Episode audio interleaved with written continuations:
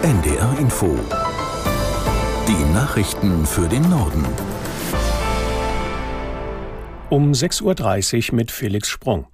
In Australien und Neuseeland startet heute die Fußball-Weltmeisterschaft der Frauen. Das erste Spiel zwischen Neuseeland und Norwegen beginnt um 9 Uhr unserer Zeit und wird im neuseeländischen Auckland ausgetragen. Nur wenige Stunden vor der Partie kam es zu einem Zwischenfall in der Stadt. Ein bewaffneter Mann eröffnete das Feuer und tötete zwei Menschen. Aus Auckland Jennifer Johnston. Nach Angaben der Polizei bewegte sich der Schütze durch eine Baustelle und verschanzte sich in den oberen Stockwerken in einem Aufzugsschacht. Beamte vor Ort hätten versucht, mit dem Mann zu kommunizieren, doch dieser habe weitere Schüsse abgegeben und sei kurze Zeit später tot aufgefunden worden. Mehrere Straßen in Auckland wurden abgesperrt und alle Fährverbindungen in die Stadt gestrichen. Der neuseeländische Ministerpräsident Chris Hipkins erklärte, es gebe keine Gefahr für die nationale Sicherheit. Die Frauenfußball-WM werde wie geplant eröffnet. Nach dem Ende des Getreideabkommens mit der Ukraine hat Russland seinen Kurs verschärft. Seit 23 Uhr unserer Zeit werden Schiffe, die im Schwarzen Meer ukrainische Häfen anlaufen, offiziell als mögliche Träger militärischer Fracht gewertet. Aus der NDR Nachrichtenredaktion Janine Artist. Das Verteidigungsministerium in Moskau erklärte, man habe eine entsprechende Warnung an die Schifffahrt herausgegeben. Sie gelte für internationale Gewässer im Nordwesten und im Südosten des Schwarzen Meeres. Das Weiße Haus in Washington warnte wenige Stunden später vor Angriffen auf die zivile Schifffahrt in der Region.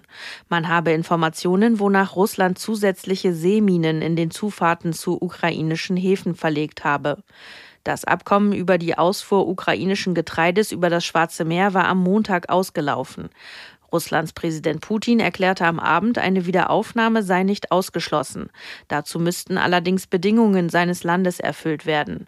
Dabei dürfte es vor allem um Erleichterungen für russische Dünge- und Nahrungsmittelexporte gehen. Putin wirft dem Westen vor, entsprechende Vereinbarungen nicht ausreichend umgesetzt zu haben. Russland hat in der Nacht erneut die ukrainische Region Odessa unter Beschuss genommen.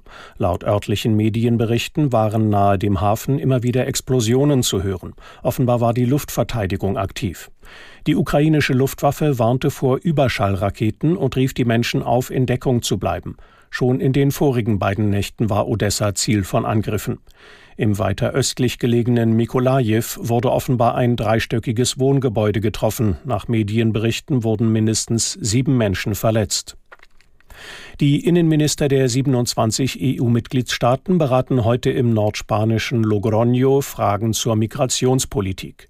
Im Juni hatten sie sich mehrheitlich darauf geeinigt, dass Menschen, die wenig Aussicht auf Asyl haben, künftig an den EU-Außengrenzen ein Schnellverfahren durchlaufen. Aus der NDR Nachrichtenredaktion Birgit Bröcheler. Im Mittelpunkt des Treffens wird die Frage stehen, wie man mit Krisensituationen umgehen soll. Was passiert, wenn die Aufnahmekapazitäten von Ländern an den EU-Außengrenzen erschöpft sind? Oder wenn ein Staat einen anderen mit Migranten erpresst, wie das offenbar Belarus tat, als es Flüchtlinge an die Grenzen zu Polen und Litauen schickte? Die Pläne für eine Krisenverordnung sehen nun vor, dass Mitgliedstaaten mehr Zeit für die Registrierung von Asylsuchenden bekommen oder Standards für Unterbringung und Versorgung absenken dürfen. Die Bundesregierung sieht das kritisch. Sie will die Standards für Schutzsuchende verbessern. Politiker von SPD und Grünen halten nichts von der geplanten Krisenverordnung. Es drohe eine weitere Entrechtung Geflüchteter. Pro Asyl nannte die Pläne einen, so wörtlich, Blankoscheck für Menschenrechtsverletzungen an den Außengrenzen der EU. Die Wehrbeauftragte des Bundestages Högel hat Zweifel daran geäußert, dass die Bundeswehr die geplante Größe erreichen kann. Die SPD-Politikerin bezeichnete es als fraglich, ob die Bundeswehr mit den bisherigen Maßnahmen und Ansätzen bis 2031 auf 203.000 Soldaten vergrößert werden kann. Dem Redaktionsnetzwerk Deutschland sagte Högel, es brauche eine erhebliche Kraftanstrengung, um die Bundeswehr für junge Leute attraktiver zu machen. Dabei müsse auch die materielle Ausstattung besser werden. Den regierenden Konservativen in Großbritannien drohen heute bei Nachwahlen in drei Wahlbezirken Niederlagen. Umfragen legen nahe, dass die Tories alle drei Mandate verlieren könnten. Aus London Christoph Prössel. In Uxbridge und South Ruislip wird ein Nachfolger für Boris Johnson bestimmt. Der ehemalige Premier trat auch als Abgeordneter zurück, nachdem ein Untersuchungsbericht zum Schluss kam, dass Johnson das Parlament bewusst getäuscht hatte.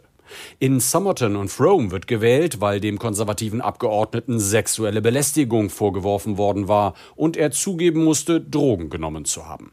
Der Ausgang der Wahlen wird ein wichtiges Signal senden. 2024 stehen im Vereinigten Königreich allgemeine Parlamentswahlen an. Es wird ein neuer Premier gewählt. Der frühere US-Präsident Trump hat vor Gericht einen Rückschlag hinnehmen müssen. Ein Richter in New York lehnte es ab, einen Zivilprozess wegen sexuellen Missbrauchs neu aufzurollen. Die Geschworenen seien in diesem Prozess nicht zu einem falschen Ergebnis gekommen, entschied der Richter. Eine Geschworenen-Jury hatte es als erwiesen angesehen, dass Trump eine US-Autorin 1996 in einem New Yorker Nobelkaufhaus angegriffen und sexuell missbraucht hatte. Trump wurde zu einer Entschädigungszahlung in Höhe von 5 Millionen Dollar verurteilt. Das waren die Nachrichten.